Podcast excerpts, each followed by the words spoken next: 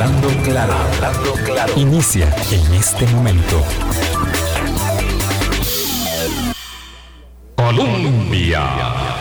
Con un país en sintonía, buenos días, son en punto las 8 de la mañana, hoy es lunes 25 de abril, en las próximas dos semanas una eh, significativa relevancia van a tener las um, actividades um, de traspaso de mando de poderes en el país, tanto el domingo próximo con la instalación del nuevo Congreso de la República como del domingo eh, en 15 días ayer eh, con la eh, ascensión al poder del nuevo Ejecutivo. Mientras tanto, evidentemente, una enorme cantidad de información relevante del mundo, como la que vemos hoy, con la reelección del presidente Emmanuel Macron por cinco años más para dirigir los destinos de Francia, nos ponen eh, en el ojo de la atención, por supuesto, y ello tiene implicaciones para Europa, para el europeísmo, para la guerra en Ucrania, y en fin, un poco vamos a hablar de ello y también, en lo que nos dé tiempo, de la conformación parcial y, eh, digamos, en, en, diversas dosis, no sabemos si dos o tres o cuántas, del gabinete de la República. Álvaro, ¿qué tal de fin de semana? ¿Cómo estás? Muy bien, Vilma, muy bien. Eh, espero que usted también, espero que los radioescuchas hayan disfrutado eh, también en lo posible o aprovechado el fin de semana, porque muchos aprovechan o aprovechamos a veces para trabajar en un modo distinto o un ritmo distinto al de, al de la semana usualmente. Mucha lluvia eh, y bueno, y contento de estar hoy aquí con un invitado que tiene la facilidad de cambiar los lentes, lente largo, lente corto, realidad nacional, eh, realidad internacional, familiaridad con la situación francesa y eh, preséntelo usted, Vilma, por favor. Don Constantino Urcullo, muchísimas gracias por hacer parte de nuestro Hablando Claro. 15 años ya en la emisora que está en el corazón del pueblo y con el apoyo y el concurso de personas tan calificadas como usted. Buenos días. Muchas gracias por tanto cariño a, ambos. Eso es, cariño, pero reconocimiento justo también. Pero reconocimiento justo también. Bueno, es, es recíproco. Don Constantino Urcullo, este resultado electoral estaba, estaba cantado, tal vez un poco eh, más elevado de lo que las encuestas de la última semana habían señalado respecto de la diferencia con la que Macron eh, gana la elección, pero eh, con el elemento muy significativo de la inasistencia a las urnas Ah, más importante desde 1969 y vale la pena entonces reseñar porque 69 es eh, un referente histórico, político, cultural, social para Francia tan determinante como para ir, digamos, enmarcando este resultado electoral que habla tanto, que dice tanto de la coyuntura sociopolítica actual de Francia. Sí, bueno, el, el tema aquí hay que verlo yo lo vería en, el corto plazo más bien. Este, si mal no recuerdo, ese último resultado es el resultado de la, época del general de Gaulle y, la, elección posterior.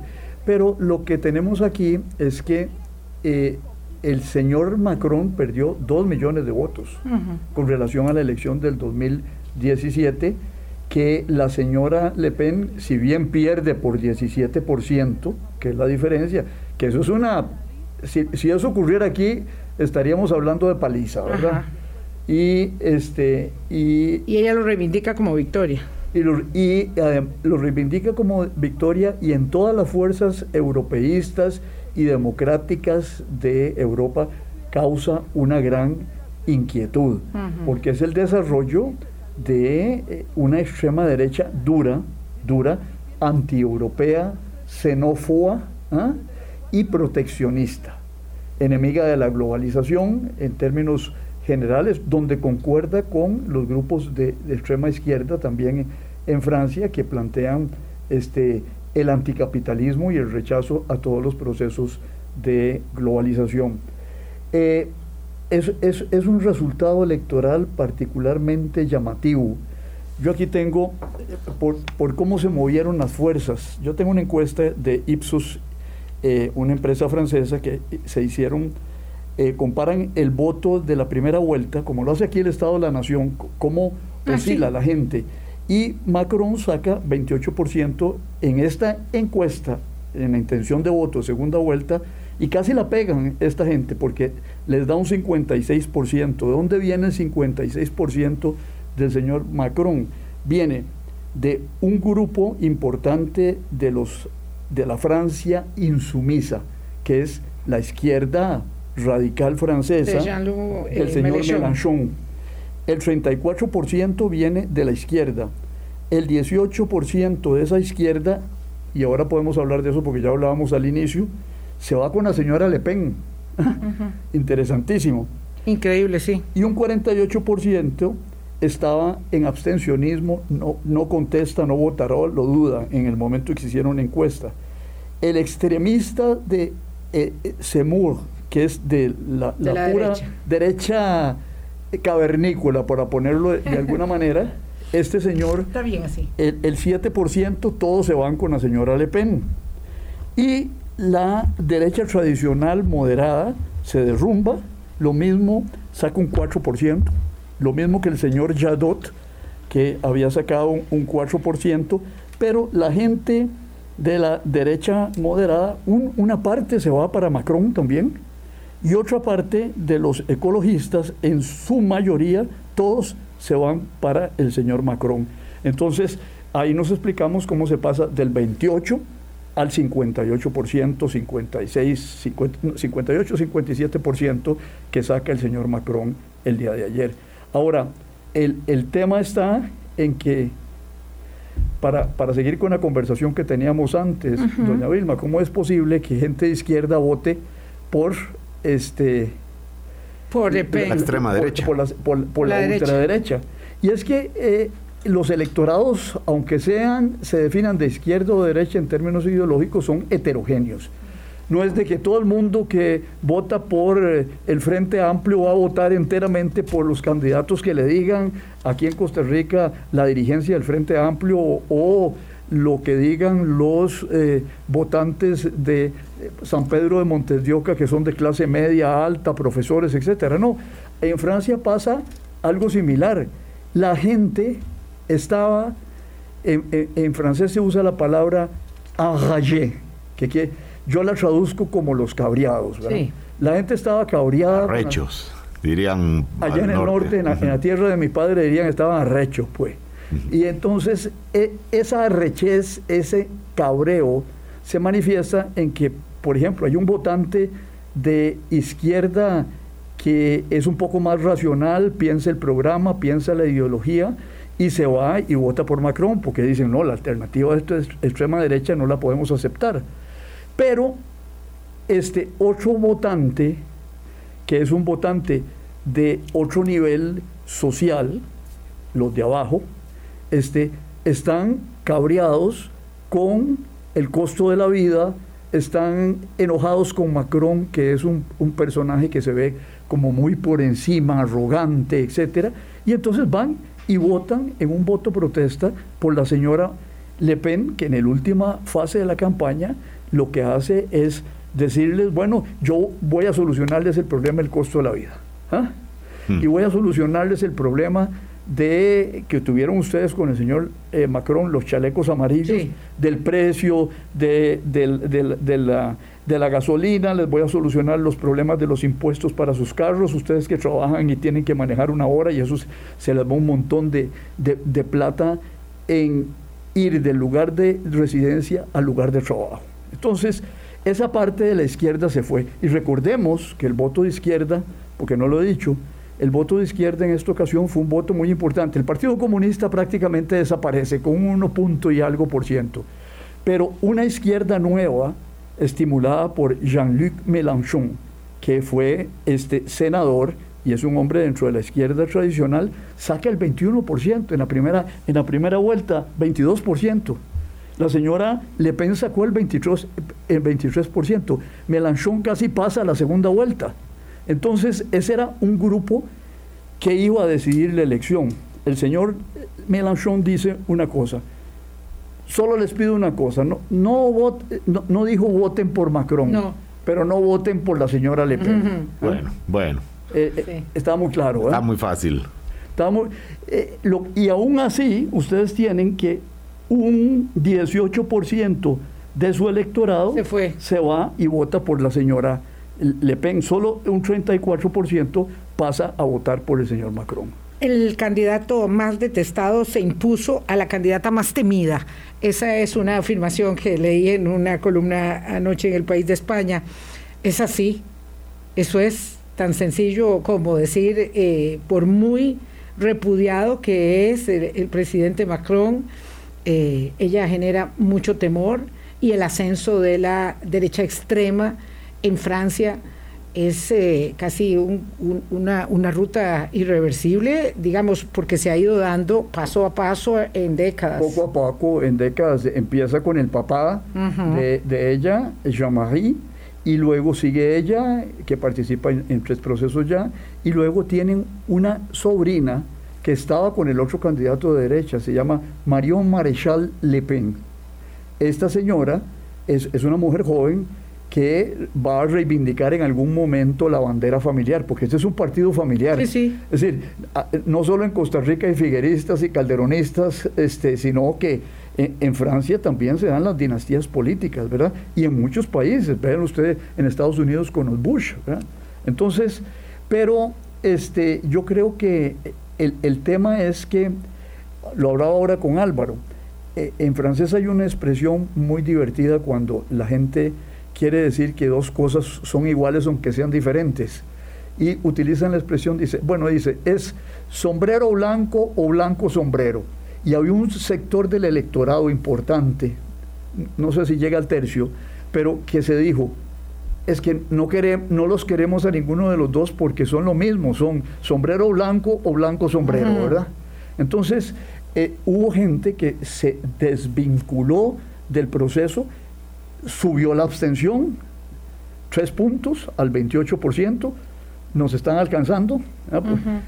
en, en, en, primera ronda, en segunda no, los superamos ampliamente, pero eso, eso, eso es indicador de una desafección de la gente con el proceso político. Don Constantino Urcullo, uno de los elementos que se conocieron ayer ya des después de los resultados es que el, la, la candidata Le Pen obtuvo sobre todo el voto de la clase obrera, de las personas que, que, que peor viven, de, de, menores ingresos. De las afueras. Eh, las periferias. Uno oye el, el, el, que hubo mucho del voto negativo también. Eh, algunos decían, bueno, este es, eh, no queremos a este, esta otra nos asusta. Eh, la, absten la, la, abstención que finalmente creció, creció mucho. No deja de haber muchos paralelismos con la realidad que pues que se vivió acá, que acabamos de vivir en los últimos meses, eh, que derivó en la elección de don Rodrigo Chávez, eh, obviamente con mil y una eh, diferencias de, de, contexto y de escenario, pero ¿es esto una tendencia? Estamos hablando de que Macron es... En, enfrentó una, una tendencia internacional con la diferencia de que él sí salió victorioso y no es poco considerando que reelegirse me parece que quienes se habían reelegido, Mitterrand sí. y Jacques Chirac, y me Jacques parece. Chirac, sí. O sea, es, es una tarea difícil reelegirse y más en este contexto. Entonces, no, no, deja de ser poca cosa para Macron decir, bueno, eh, la tendencia me, me llevó a, a una situación límite, pero salí victorioso. Mire, yo hablaba de esto también antes de empezar el programa con Vilma. Es, es, es el deterioro de las democracias representativas a como las conocemos por la crisis de los partidos, por la crisis de las identidades partidarias, por el desarrollo de los medios de comunicación alternativos. Es decir, eh, hoy las batallas se dan no solo en, en, la prensa eh, tradicional, la impresa que cada día pierde más importancia, este, sino se dan por la televisión y se dan en las redes sociales. Y vea usted que aquí hubo escándalo en torno al manejo de las redes sociales. Y eh, hay surgimiento de contradicciones sociales importantes. Usted tocaba un tema al inicio que me parece extraordinario para que lo ejemplifiquemos. Y es en Francia se da un, un clivage, una división entre lo rural y lo urbano, entre otras muchas divisiones. Pero vea qué tan importante es la, la división entre, entre lo rural y lo urbano, que aquí yo tengo los datos. Por ejemplo, el señor Macron gana en las grandes ciudades él, él, gana por 58% nacional, pero vea usted cómo, por ejemplo, en París gana por el 85%.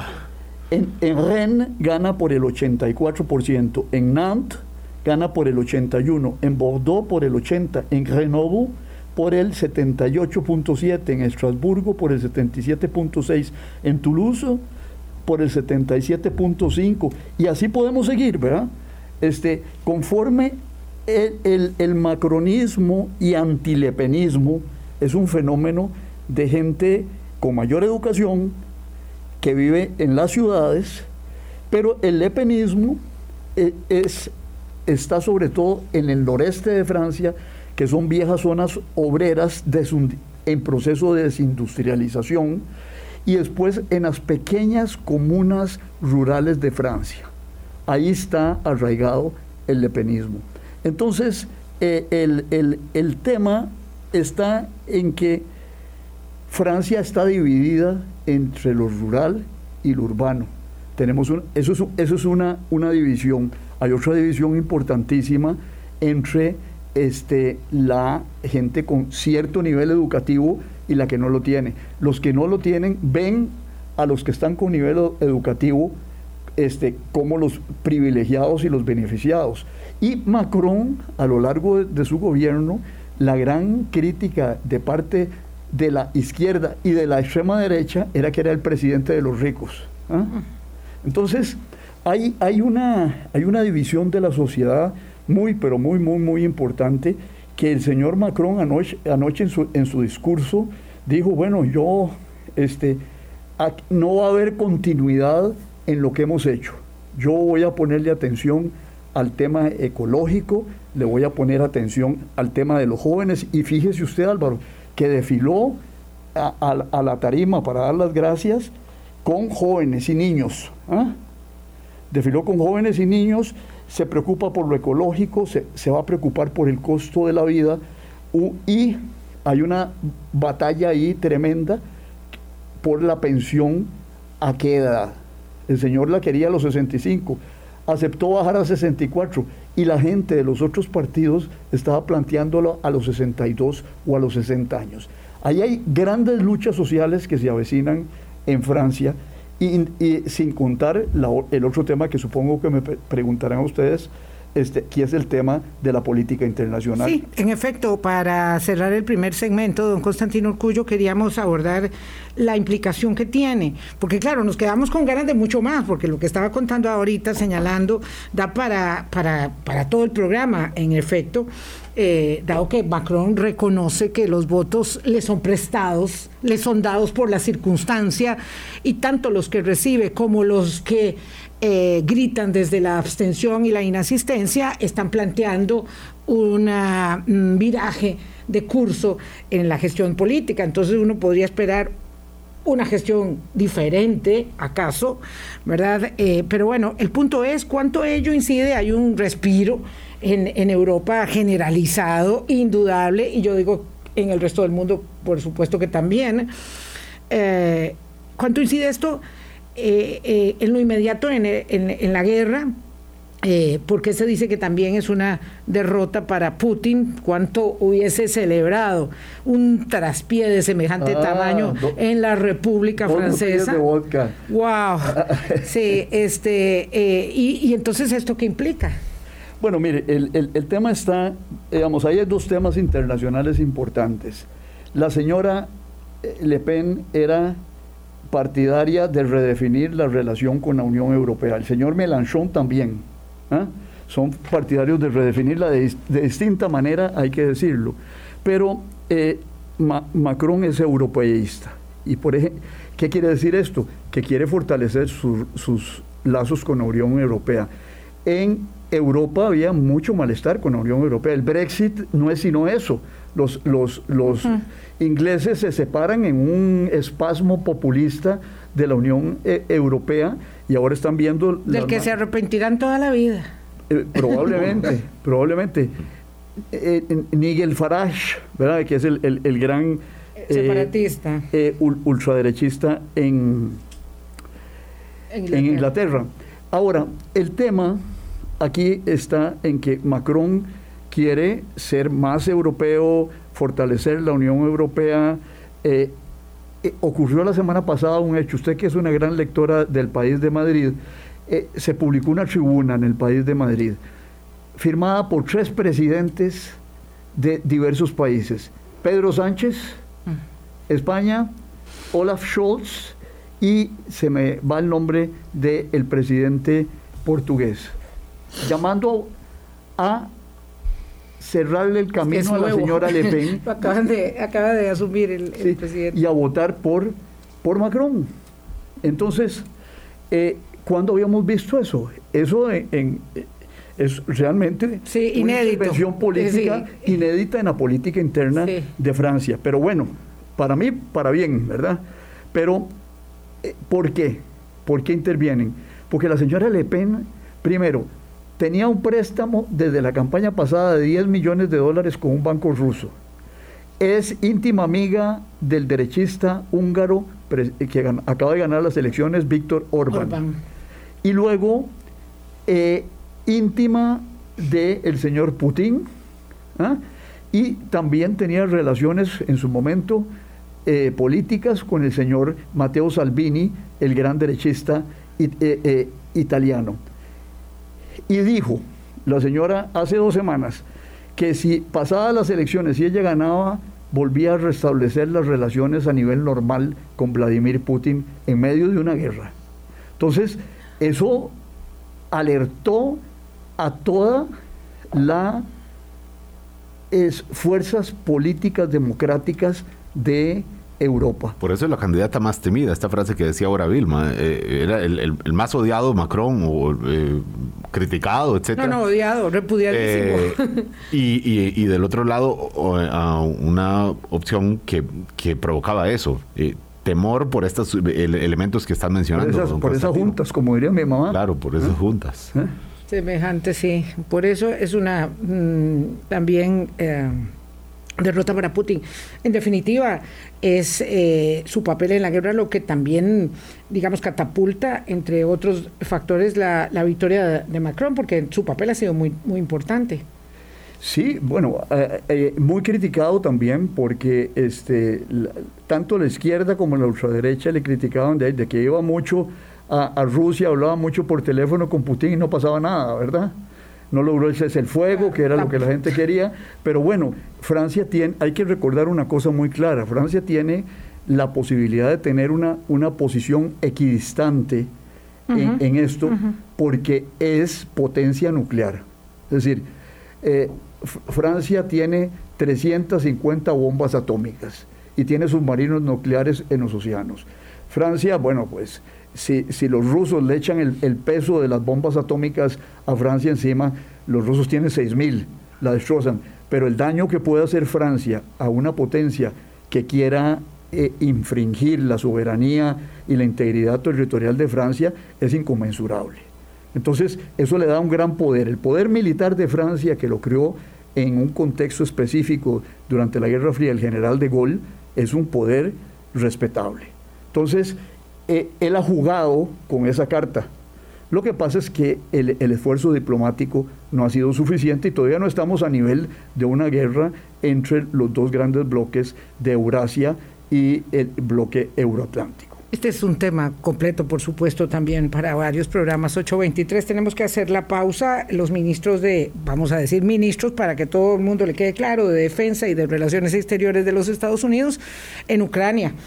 Eh, y el eh, presidente Zelensky pidiendo que vaya el Papa eh, y que le sigan dando suministros y asistencia para poder salvar, además, atacando en territorio ruso. 824, volvemos. Colombia. Con un país en sintonía, 8.26 minutos de la mañana. Claro, queremos aprovechar, como decía Álvaro, con toda la capacidad de lentes eh, que puede cambiar don Constantino Urcullo para ver un poco el panorama local. Quisiera mm, plantearlo de esta manera, si les parece. Eh, Nicaragua expulsó ayer de su territorio a la OEA. Eh, ya había anunciado hace tiempo que se retiraba de la, del organismo. Además, el embajador designado, el representante eh, para Nicaragua en ese país, hizo lo que sorprendió mucho, que fue denunciar las atrocidades de su propio régimen, del propio régimen que lo había designado. Bueno, finalmente ayer mm, eh, hacen una, ah, digamos, una, un montaje de esos de, política interna, de, de consumo local, diciendo barbaridades y expulsando a la OEA de su territorio. Eh, lo cierto es que eso cae en un momento muy eh, determinante porque el embajador, el canciller designado del gobierno de don Rodrigo Chávez ha dicho que va, y ya lo ha hecho don Rodrigo, mandar embajador. Eso, ¿cómo se lee? Mandar embajador de Costa Rica a Nicaragua en este momento. ¿Cómo se lee que don eh, Arnoldo André, canciller designado, diga que va a reevaluar las relaciones con Venezuela, para enviar evidentemente sería embajador, mientras al mismo tiempo invitaron a Juan Guaidó a la toma de posesión. Digamos, no entiendo nada, don Constantino. Inconsistencia, se llama eso. Fruto, a mi juicio, de la inexperiencia en estas, en estas materias. Eh, pero mire, doña Vilma, el, el tema, yo empezaría primero con eh, el, retiro y expulsión de la OEA de Nicaragua. Es decir, me parece que eh, los orteguistas están jugando cartas muy peligrosas. ¿Por qué muy peligrosas? Porque hemos entrado en una época de rivalidad entre las grandes potencias. ¿Qué significa rivalidad entre las grandes potencias? Bueno, que China, Rusia, los Estados Unidos se están enseñando los dientes después de una época en que los chinos estuvieron con muy buenas relaciones con los Estados Unidos, después de el declive de eh, Rusia eh, por la implosión de la Unión Soviética, Rusia surge, moderniza su ejército y, se atreve a hacer una barbaridad, cuál es la invasión de Ucrania, que significa violar todos los, la Carta de las Naciones Unidas, el principio de soberanía e integridad territorial y promover una guerra de agresión. Eso va a recrudecer las relaciones de las potencias en sus respectivas áreas de influencia. Y bueno, nosotros, querámoslo o no, estamos en el área de influencia de los Estados Unidos. Nosotros tenemos buenas relaciones, pero hay países que no las tienen y en, gran medida la frase aquella de, de Porfirio Díaz sigue siendo cierta. Pobre México, tan lejos de Dios y tan cerca de los Estados Unidos. Vivir cerca de una gran potencia es un problema complejo. Sí, que lo diga Ucrania. Que lo diga Ucrania, ¿verdad? Clarísimo. Que lo diga Ucrania, que lo diga Georgia, que lo diga Chechenia, que estaba dentro de la Federación Rusia, este, que lo digan los países bálticos potencialmente. Todo eso este, lo que hace es que las, las potencias se vayan a enfrentar cada vez más y crearle a los Estados Unidos un problema en su zona de influencia, eh, yo teorizo que no dejará de tener reacciones y consecuencias para el régimen de Ortega. ¿Que los van a invadir? No. Si están ganando una batalla eh, eh, mundial con invasión de Ucrania, pero los van a socar.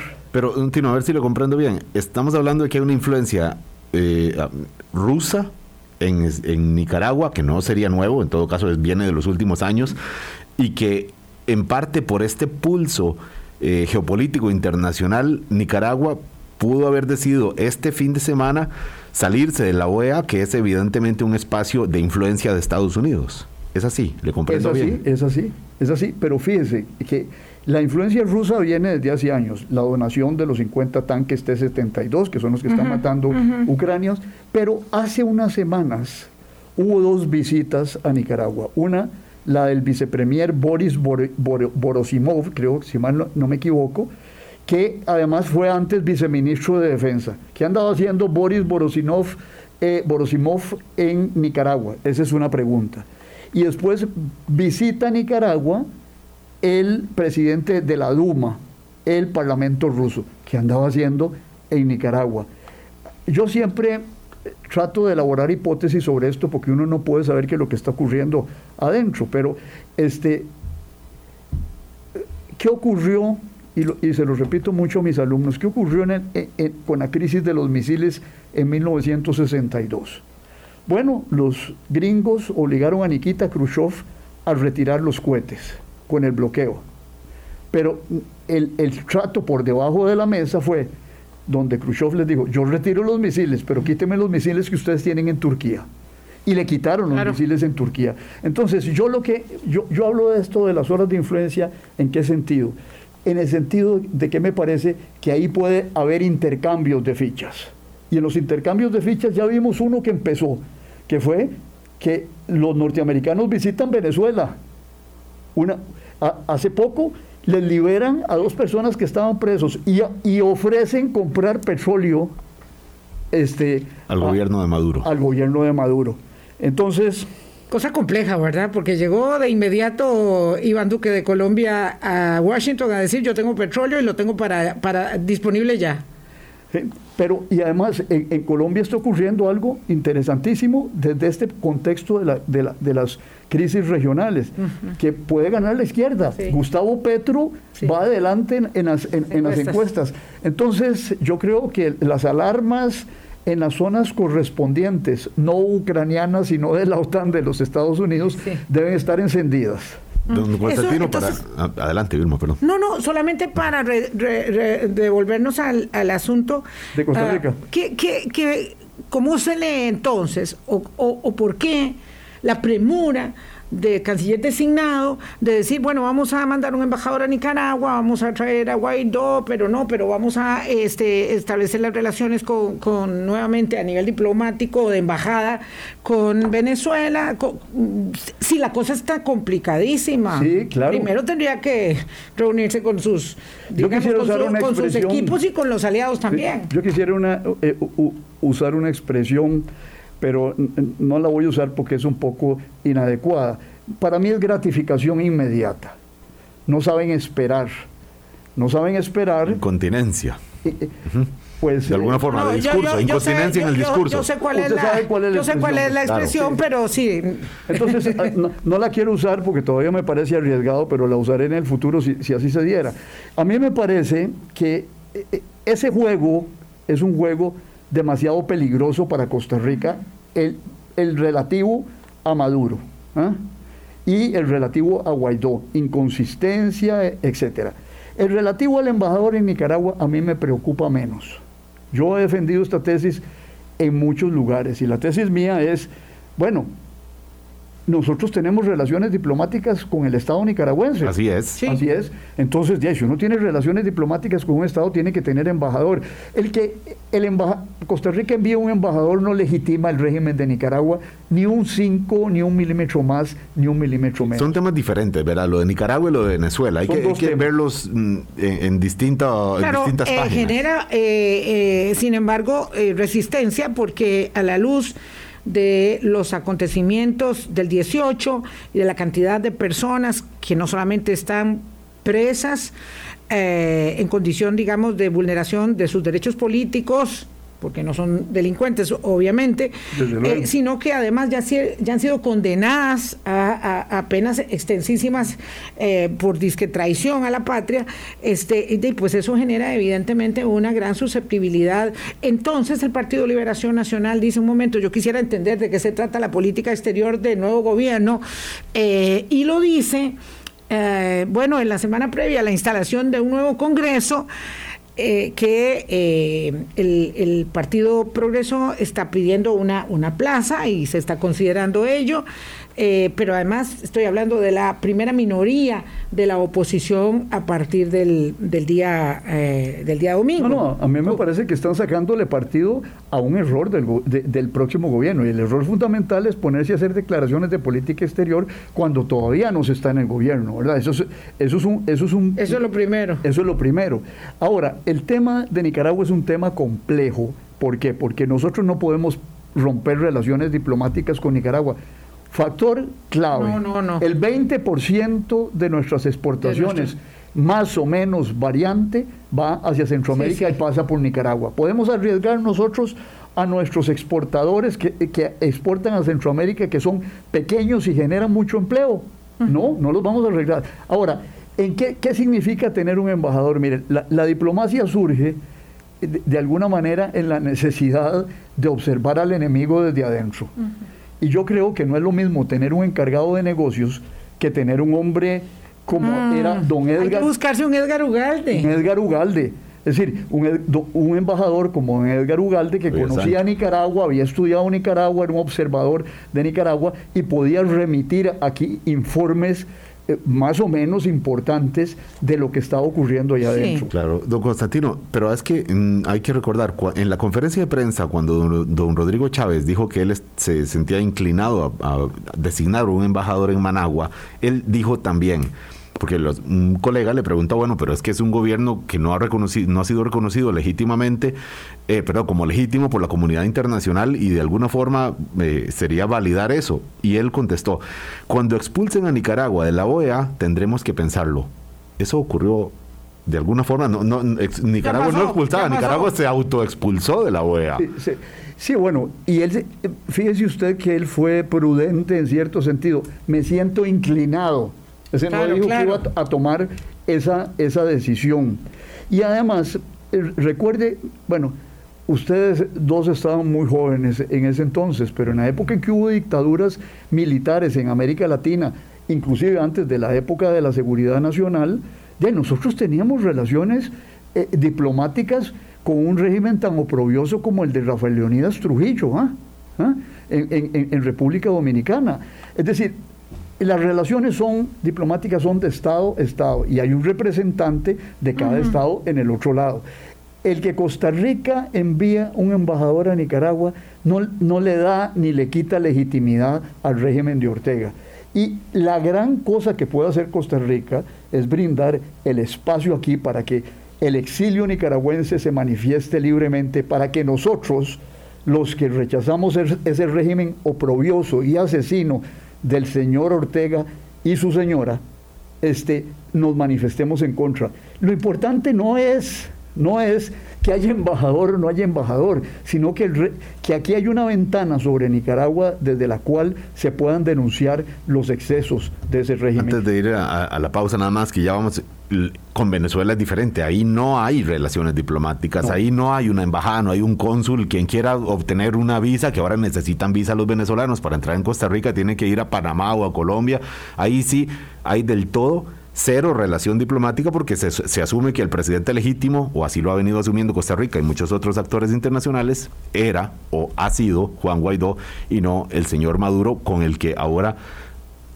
podríamos de repente tener relaciones diplomáticas según lo que dijo de manera así un poco de pasillo el señor ministro de Relaciones Exteriores designado, don eh, Arnoldo André. Este, de acuerdo, como una de esas fichas de... de ¿Pero digamos, se justificaba invitar a Guaidó entonces? Este, sí, ya, este, se le, ah, ya, se le, agotó el periodo de nombramiento. Periodo. Ahora, eh, eh, esa ese es una consideración de tipo diplomático eh, importante vamos a seguir manteniendo esa relación con Guaidó cuando eh, hay muchos países que la han debilitado, inclusive los mismos Estados Unidos. Estados Unidos. No era lo mismo la actitud de Estados Unidos hacia Guaidó cuando estaba Pompeo y Trump que ahora que está el señor Absolutamente. Biden. ¿sí? Claro. Eso ha cambiado.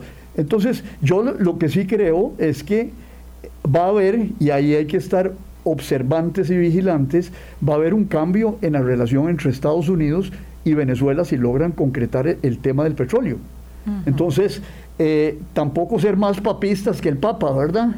Ese es, ese es, ese es el, el, cuidado que hay que tener en esa relación. Pero en Nicaragua, pues no ha pasado nada sin embajador.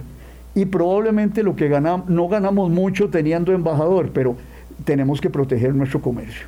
8.41, hacemos una pausa. Hablemos de otros designados en el gobierno de don Rodrigo Chávez en esta primer, este primer anuncio parcial que se hizo el viernes pasado. Ya volvemos. Colombia. Con un país en sintonía, 8.43 minutos de la mañana. Eh, dificultades evidentemente extremas para nombrar gabinete. Tiene un país eh, donde por años, por décadas, el tema de los salarios de los ministros ha sido un tema. ¿Verdad? Eh, y cuando don Rodrigo Chávez es eh, designado ministro de Hacienda por el presidente saliente Carlos Alvarado hace dos años, eh, lo cierto es que tuvo ese mismo salario. Ya entró con el salario, digamos, post establecimiento de la ley de fortalecimiento de finanzas públicas, de modo que con todos sus atestados ganaba un millón trescientos. Eso ya lo sabía. Pero el cálculo pareciera haber sido que en este gobierno, por lo que le decía eh, doña Pilar Cisneros hoy hace 15 días aquí a Álvaro, en este gobierno iba a haber mucha gente dispuesta a prestar el hombro. Por el honor. Eh, por el honor de servir al gobierno de, don Rodrigo. No está resultando así. Y tal vez lo más relevante de lo que sucedió el viernes es lo que no se anunció.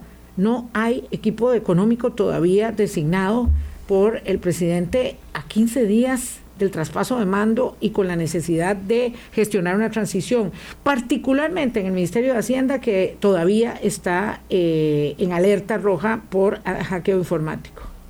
Bueno, mire, yo, yo, yo, creo que eso se veía venir, es decir, se veía venir este, por la cercanía del el cambio de, de, mando y la segunda ronda. Siempre están en, en, esos problemas. Ahora, los partidos constituidos este, de, de algún tiempo tienen un cierto personal histórico que tiene experiencia en el manejo de la función pública y este, que tiene también eh, condiciones académicas. Es decir, le, voy a citar un caso que es el caso emblemático para mí.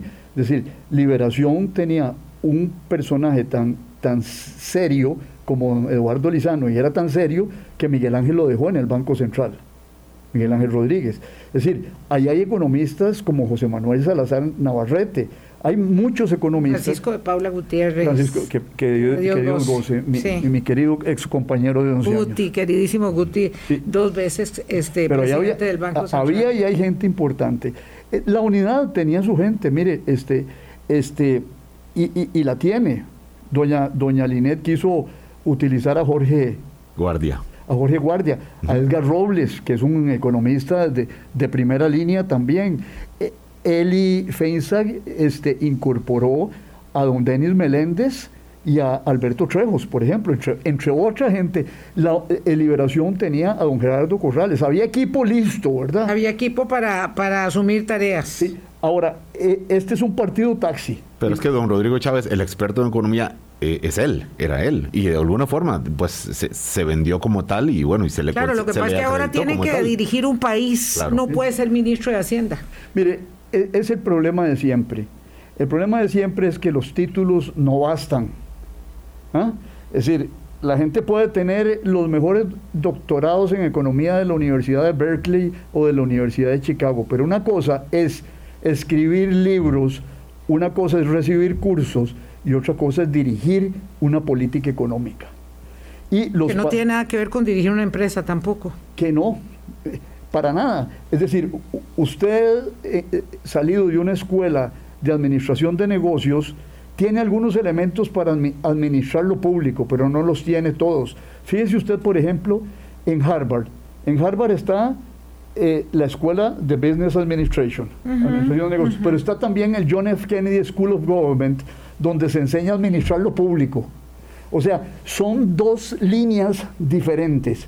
El señor Macron, Véalo usted para poner un ejemplo. El señor Macron es un tipo que se gradúa de una de las escuelas de élite francesa, donde su director de, tesis es uno de los filósofos más importantes de Francia, Paul Ricoeur. Pero ¿qué hace el señor Macron? Trabaja como inspector de finanzas en el Ministerio de Hacienda un tiempo, este, con un doctorado atrás. Luego es jefe de gabinete del presidente François Hollande e, en, cierto, en algún momento se desempeña también en el Ministerio de Economía. Entonces es un hombre que tiene unos títulos de impresión, una experiencia de impresión y por eso se lanza a la política. Pero, eh, eh, eh, y, y forma un partido nuevo, pero pero él y la gente alrededor de él traían un bagaje cultural y académico y práctico. Don Constantino, eh, volviendo a, la formación del gabinete aquí, eh, eh, decía Vilma lo que no se anunció. Quizás ahí el único que tiene que ver con política económica un, poco por lo menos, ese sí el, el, que será ministro de Comercio Exterior. Y ahí sí se confirmó que será don Manuel Tobar, que viene a ser representante de Costa Rica ante la OCDE, y sí fue presentado el día, el día viernes al mediodía. Eh, él acredita un poco esto para el sector. ¿Cómo leer esto para un sector que además que casi siempre se le ve como alineado más allá del gobierno que, esté la política de Estado es pro apertura, etcétera? Ahí hay una, una señal de continuidad, me parece.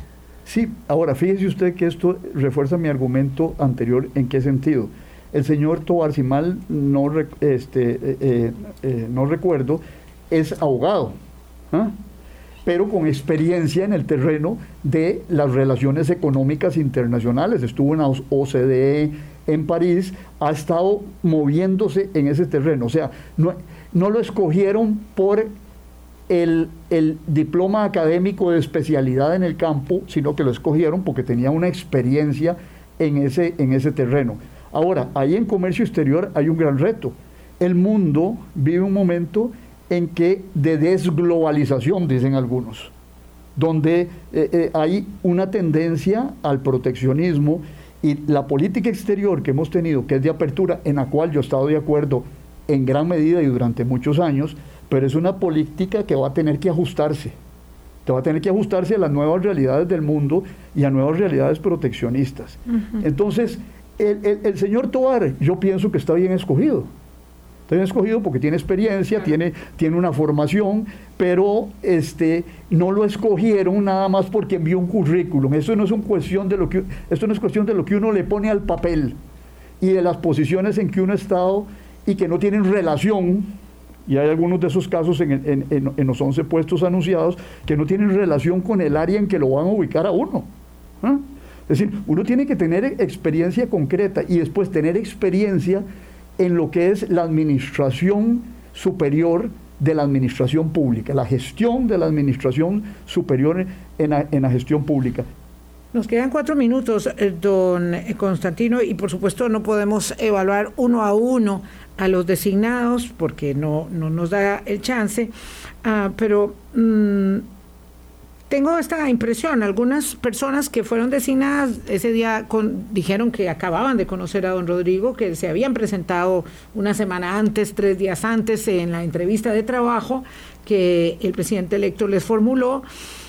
Algunas de esas personas sí tienen experiencia en lo, en lo público, ¿verdad? Este, porque, porque emanan de, de, cuadros técnicos de los propios ministerios, como la ministra de Salud o la ministra de Planificación, no conocían al presidente. Estas personas parecen tener más posibilidades de aceptar porque tienen salario que no se les eh, disminuye, entonces es un ascenso en el currículum, ¿verdad? Eh, pero no tienen que ceder en el salario. Otras personas no tienen necesidad de los recursos, del salario, ¿verdad? Como el caso del canciller, digamos. Este, eh, o si tienen pensión tampoco requieren eh, el salario porque siguen con su propia pensión, siempre obviamente será más alta. Eh, en fin, todo esto hace que, sea muy complejo, pero que nos quede la, sensación de que hay ah, personas que no tienen experiencia en lo público, en el manejo de la cosa pública y otras que no tienen ninguna experiencia en el manejo de lo político, que es tan complicado eh, para poder, este, digamos, acometer eh, lo cierto que es una tarea muy difícil. A mí, por ejemplo, me parece que lo del Ministerio de Educación Pública es tan gigante, ¿verdad? Eh, y enfrentarse a los sindicatos, a la negociación del FES, en fin, a todas esas cosas, mm, mm, parece que requiere un poco de músculo político también, además de una gran idoneidad eh, desde el punto de vista del currículum. Y con penetración con el señor presidente de la República, porque es un, tema de confianza. Digamos, toda esta este, eh, digamos, oscilación que se ha dado en cuanto a la educación sexual eh, por parte de la ministra de Nueva de Educación, que es una señora con un currículum impecable en la UNESCO, ¿ah? pero este, ese tema donde ella dice, yo voy a seguir la línea de don Rodrigo, pero don Rodrigo dijo esto, sí, pero ahí veremos, yo, yo creo que yo gozo de autonomía. Yo creo que en el momento en que choque de frente con las posiciones del presidente, se tendrá que ir. O de los sectores que seguirán presionando Claro, porque al los presidente. ministros siempre Claro. se tienen que ir cuando no están de acuerdo con el presidente. Claro, Digo, es sí. así, eso No es que lo diga don Rodrigo. Sino que lo diga don Rodrigo Chávez. ¿verdad? Claro. Exactamente. Entonces ahí, eh, pues evidentemente se trata de una de una apuesta compleja porque eh, digamos que los márgenes de maniobra son muy estrechos eh, eh, para gobernar aquí y en Cafarnaún, diría usted, porque es muy complicado, me acuerdo de Cafarnaún, este, es que es muy complicado y con eso eh, un comentario final de cierre don Constantino. No, no, es- un- uno tiene que tener una línea abierta de confianza y de una cierta intimidad con, con el presidente. ¿En qué sentido intimidad? De saber qué es lo que piensa profundamente el señor para poder eh, eh, recomendarle cosas y, y uno saber a dónde están los límites y a dónde están las posibilidades. Si uno conoce al presidente de, de la semana pasada y empieza a tomar decisiones, tarde o temprano se va a encontrar con obstáculos que van a hacer im- imposible o muy difícil la toma de decisiones del ministro. Desarrollar esa cosa tan abstracta que se llama confianzas y química y conformación de un equipo, ¿verdad? Así es. Si no hay, eh, digamos, alguna ah, noticia que nos trastoque eh, la, Ya. la- la- la agenda, que es tan difícil de hacer porque todo el tiempo cambian, pues hablaremos con el nuevo director del programa de inmunización eh, familiar para América, eh, de la Organización Panamericana de Salud, mañana. ¿Quién? El Don Manuel- el- ministro el doctor Solas. El ministro saliente. Ha hecho una labor Daniel excelente Salas. para mí. Pues mañana, aquí en Hablando Claro, 8.55. Nos vamos. Feliz semana para todos. Chao, gracias, don. Constantino. Gracias a ustedes. Hablando claro, hablando claro.